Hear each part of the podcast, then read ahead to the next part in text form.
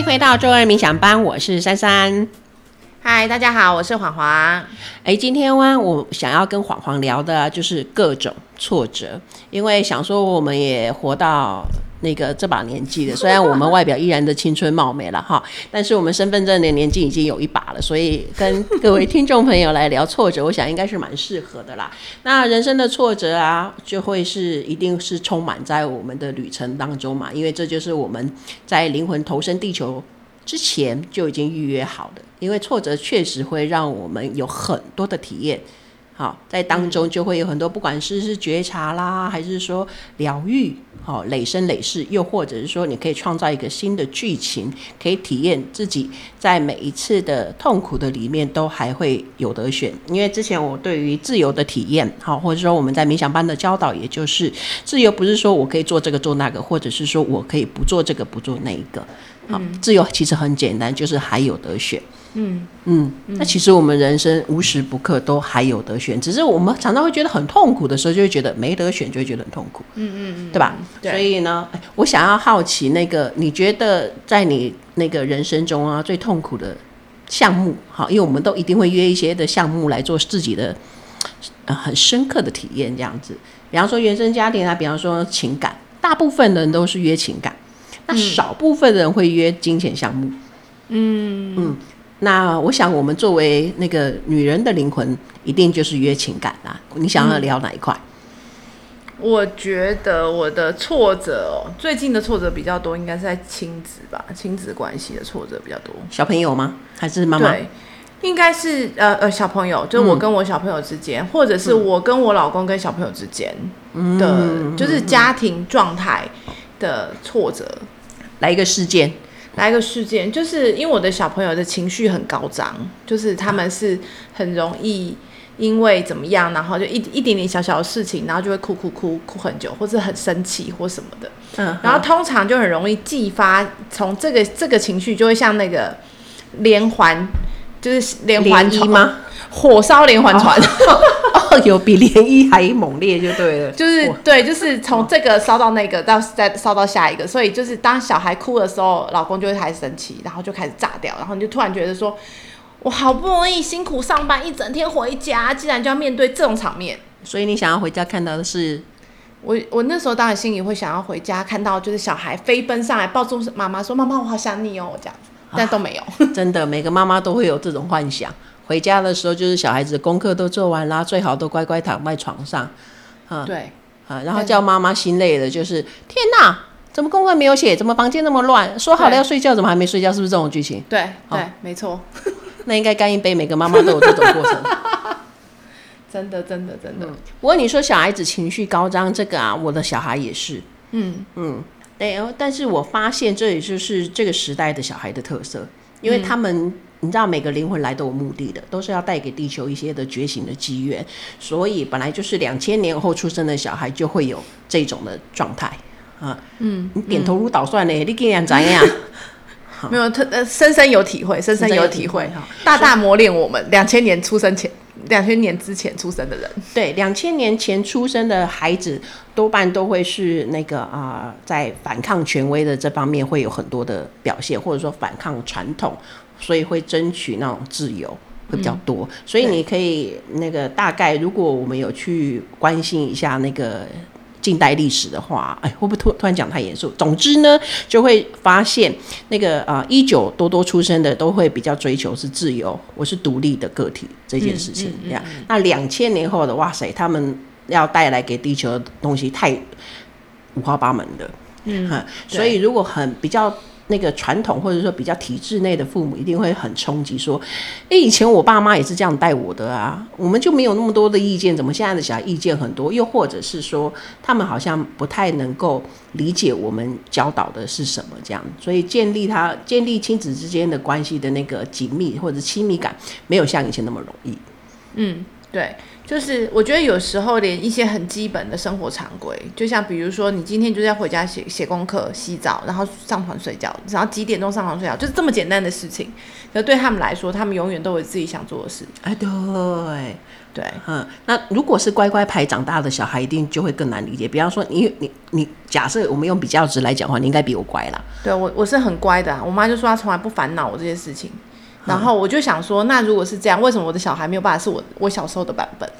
我还会复习功课啊，或什么的，就是隔天要考什么，然后我就自己把功课书都念完，然后功课都写好，然后就弄都什么事情都搞定，然后再上床睡觉。真的哈，对啊。听众朋友，如果有爸爸妈妈的，我们赶快放弃这种幻觉，因为两千年后小孩子比较不会有这样子的特质。对，嗨，对。如果你抱着这样子的期待，会比较磨难自己而已，因为小孩子没有在理你。真的，真的。那如果有理你的话，你看你还要预防你自己。不小心你就在情绪勒索了，又或者说你只是在投射你自己。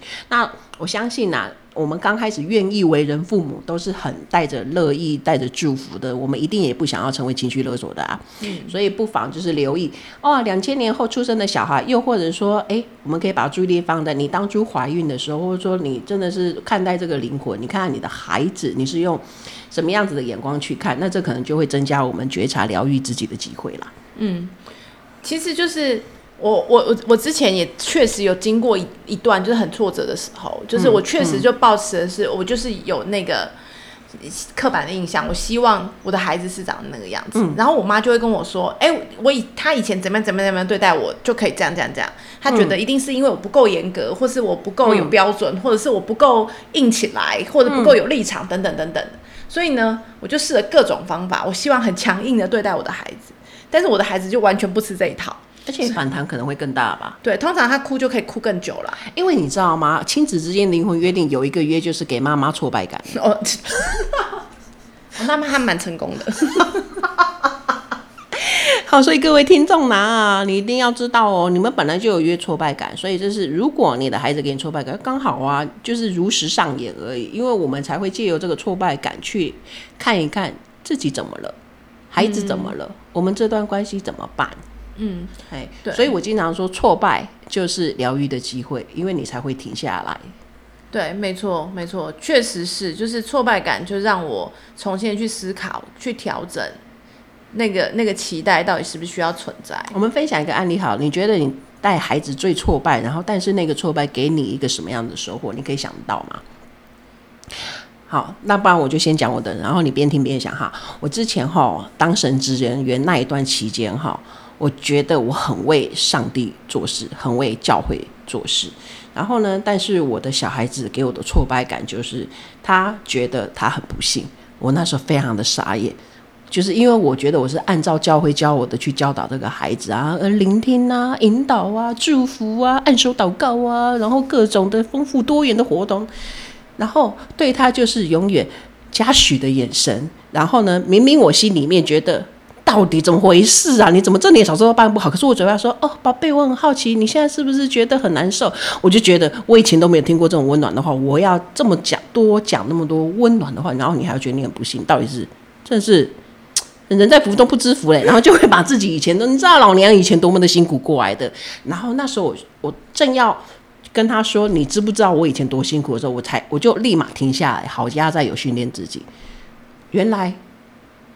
我有这样子的倾向，我觉得我小时候那么的辛苦，所以我觉得我的孩子，我只要给他，他就应该要知足感谢。我就发觉啊，就是这样子的压力，让我一直在盯着他有没有感恩，又或者说，那个我会在我们的我对他的要求里面看到，诶，我也是这样被要求的嘛，我觉得很有意思啦，嗯，嗯，所以在那一刻，呃，听起来好像他在责备我。哈，或者说觉得万谈自己怎么那么不幸福，可是却那在那个时候我，我我当然很难过，我听了会想要辩解。你知不知道你过得很好，那我会想要辩解，我是一个好妈妈。你这样让我很生气又很难过。我那时候话都全部都停在我的嘴巴，我就没有冲出去，因为我那时候意识到我的心里面很不舒服。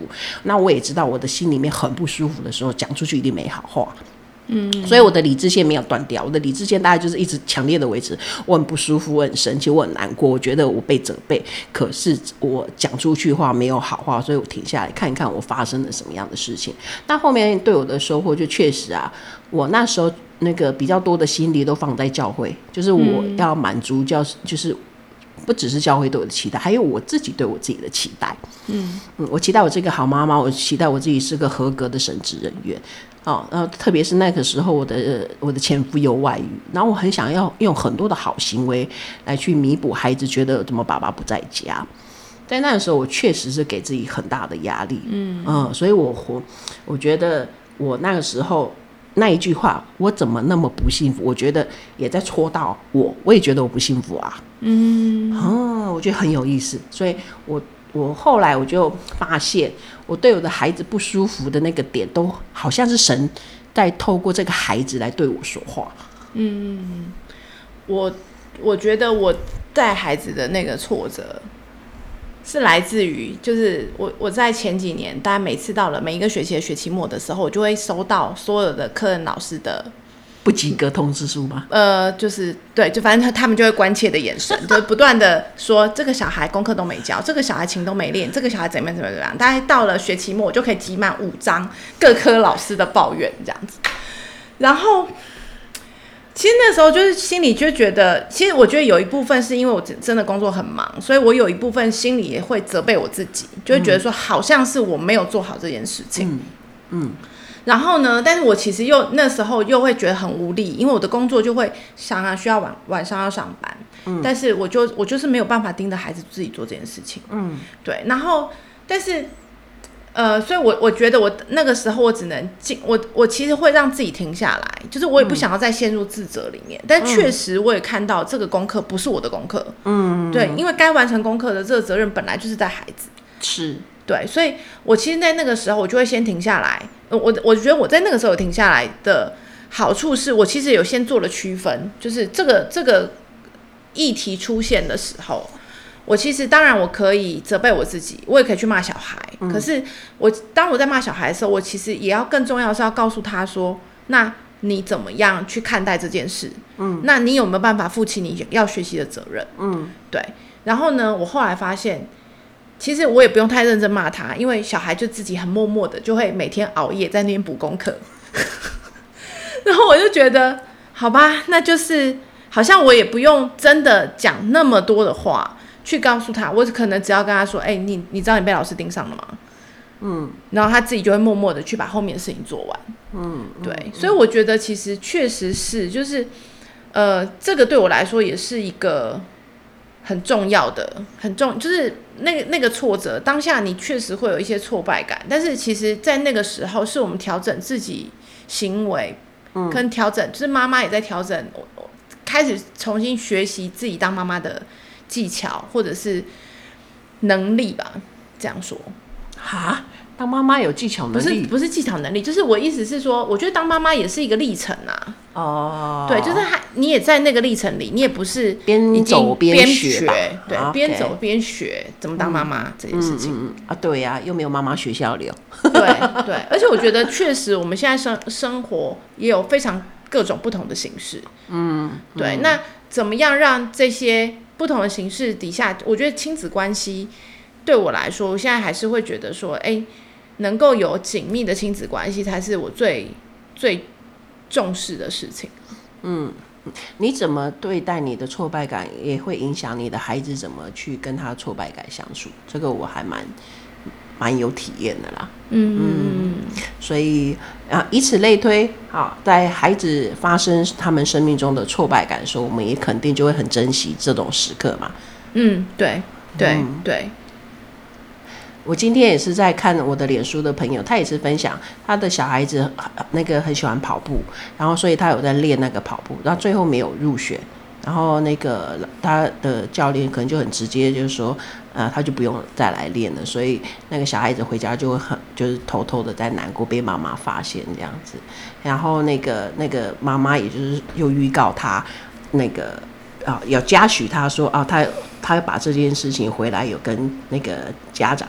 分享这样子，然后也告诉他说，那你可能还会有别人问你说啊，你怎么没有入选啊，或者说你怎么没有练跑啦这些事情，他在预告他的孩子这个挫败的那个后面还会有怎样子的发展，我觉得这个也也蛮不错的陪伴呐，嗯嗯嗯，然后我就在他那边也是留言说，我觉得我们怎么看待挫折这件事情挺重要，就是那焦点不是说哎、欸，就是学校怎么。对他，或者说老师怎么说话？因为我看一些网友的发言，就会引笑说啊，这学校的也太随便处理了吧？就是说老师这样讲话太直接什么的，我觉得那就焦点模糊了。嗯，但是不如就看说，呃，那个呃，我们怎么自己，我们自己本人如何看待挫折这件事情，对我们的影响是会，我觉得更深远了吧。嗯。嗯，其实很多的挫折是来自于这个结果不如我们的预期啦，是对，但是我们自己怎么样去调试，或者是我们怎么样去放掉那个预期，其实是这个在整个历程里面很重要的学习。嘿，no，来讲一个你觉得你有放掉你的预期的，是吧？放掉我的预期的哦，其实还蛮多的啊，嗯、呃。比如说，我觉得，比如说我我前一阵子很大的挫败感，当然就是一些工作上的事情啦。嗯、就是比如说，呃，我在经营诊所，那经营诊所的这个过程里面，这个诊所的业绩啊，讲讲诊所讲业绩有点奇怪，或者整整个诊所的营运的顺利的程度，是不是照着我的本本来的预期走？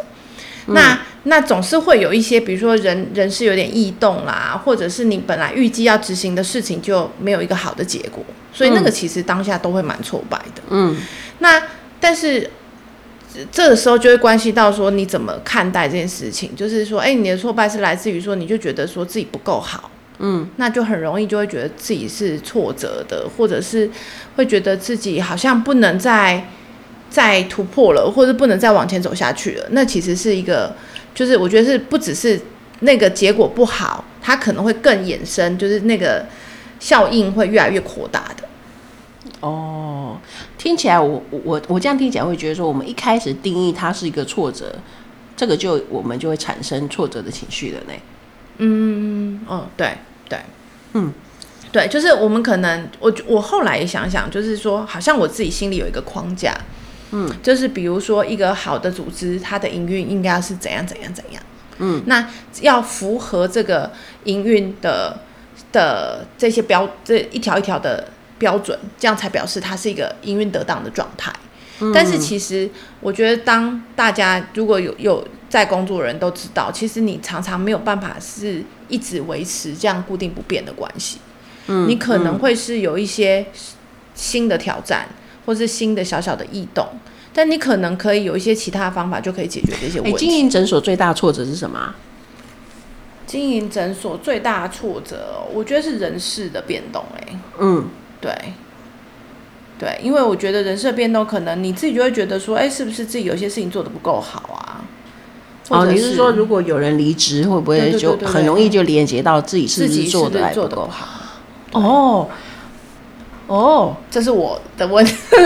哎、欸，这个根本就是很常见的，因为人类确实不太擅长处理这种有人离开了说，然后的那种情绪，就会很容易连接到，嗯、因为我不好，所以他才会离开啊。对对对，对啊，所以这跟那个分手、失恋、失婚，你就是是看起来好像是不一样的状况，那可是根源是一样，就是我们不接受人的离开是一个好的事情。嗯嗯嗯，好，所以我说前面的定义就很重要。如果我们从前面的，你觉得人员的离开也是好的，那你就不会有所谓的，就不会觉得这件事情是挫折，也不会有挫折的情绪。嗯嗯，对。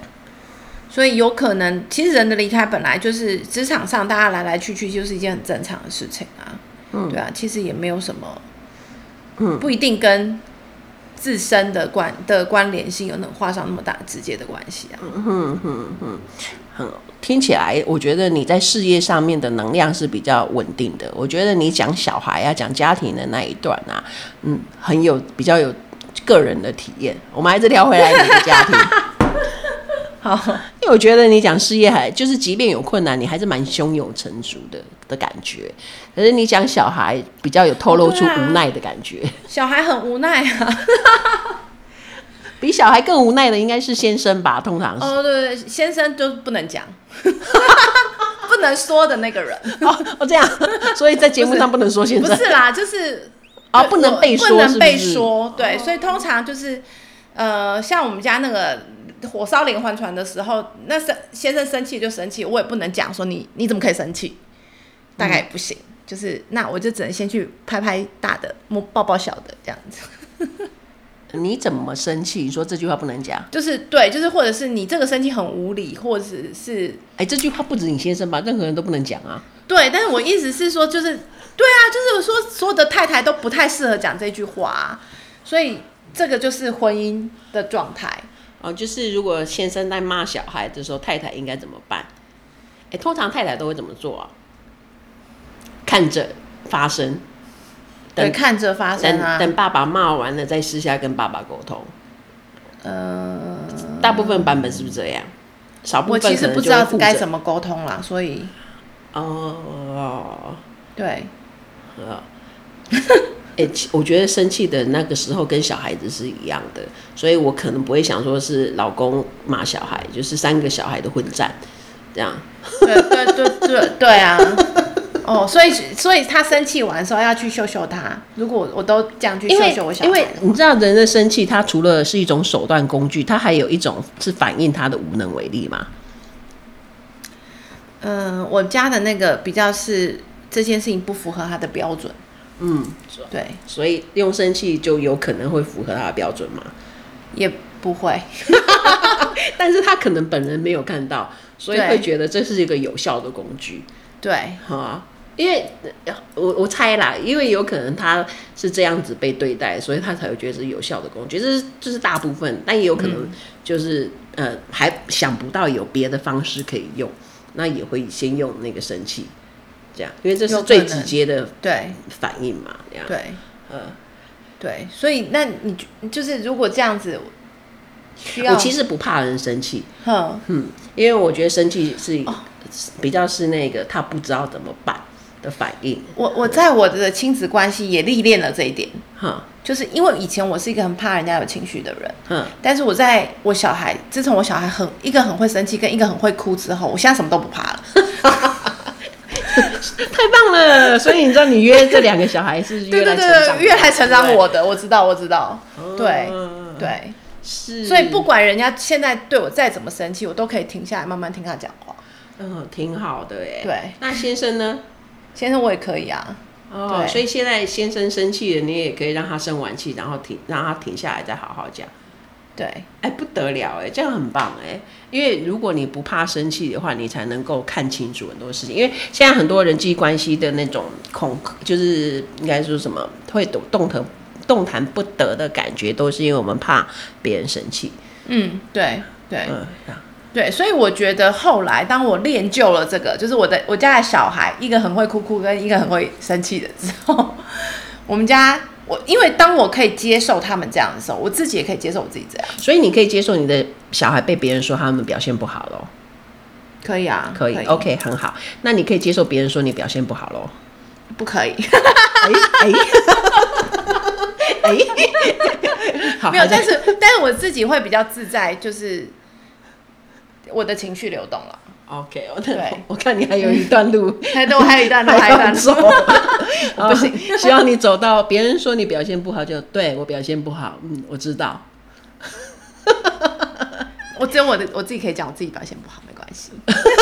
我跟你讲，练到这个真的很爽，你知道吗？因为我之前真的超怕别人说我表现不好的，因为我自己就会看到啊，然后就自己很想要，就是偷偷的盖起来。没有没有，我会搞定，给我一点时间，我就会搞定。这样，然后我的能力有限，我也就是不承认我能力有限，我就很想要赶快在别人还不知道我搞砸之前，赶快搞定他。这样，我就活得很很忙乱。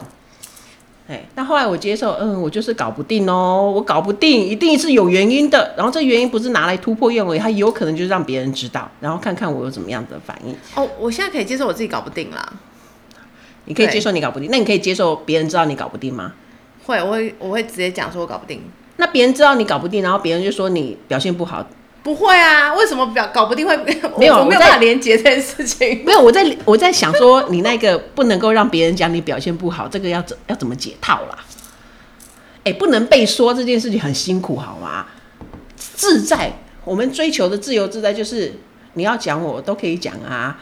哎，如果你讲的不是事实的话，我何须有情绪的困扰？那你讲的是事实，那对，这就是事实，哎，那也不会有情绪困扰，不是吗？对吧？所以我才能够度过我老公讲那一句话，哎，他说他不跟胖子做爱，我当下的第一念头就觉得，看你是讲什么东西，你是人吗？第二秒说是事实，哎，他们都解套啊，对吧？OK OK。很 好，然后你知道吗？我接受我自己无能为力，你知道超爽的，因为我以前无能为力，我觉得很忙乱。我想说，天哪，我要上的课怎么这么多啊？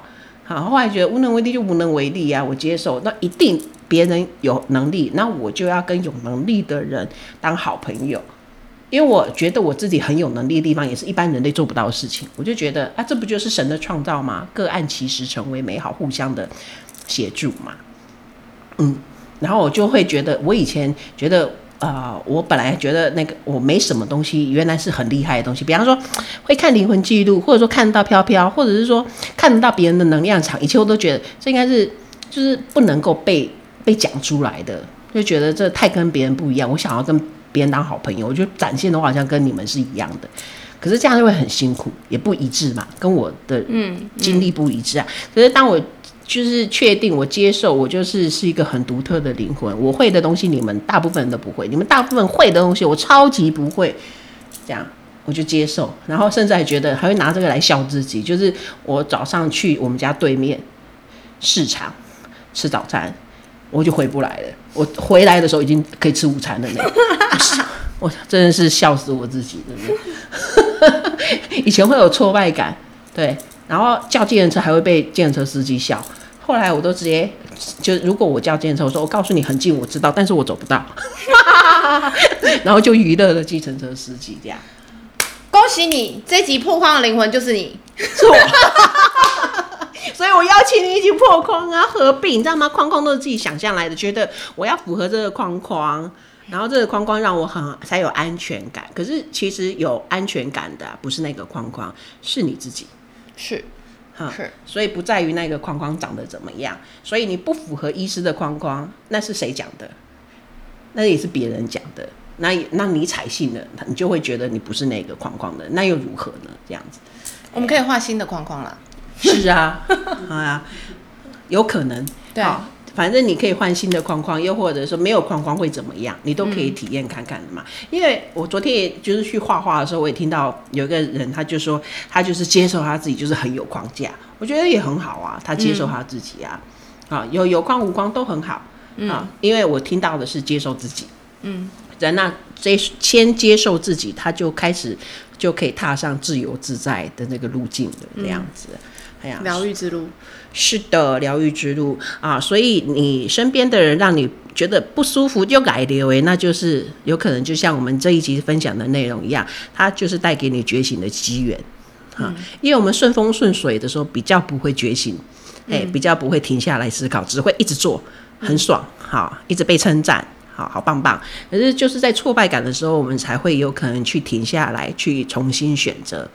我觉得也是挺有趣的啦。好，我们今天先就聊到亲子，还没有聊到先生哈，先生的那个挫败感哈，看到没有洗干呢？好，但我们看有没有那个收听收听率有没有很好啊？如果有很好，我们就继续来录关于先生带给我们挫败感。我可能会讲不完，我跟你讲。好好好好好，就自己主持人就关于讲先生给我的挫败感讲的比来宾还多。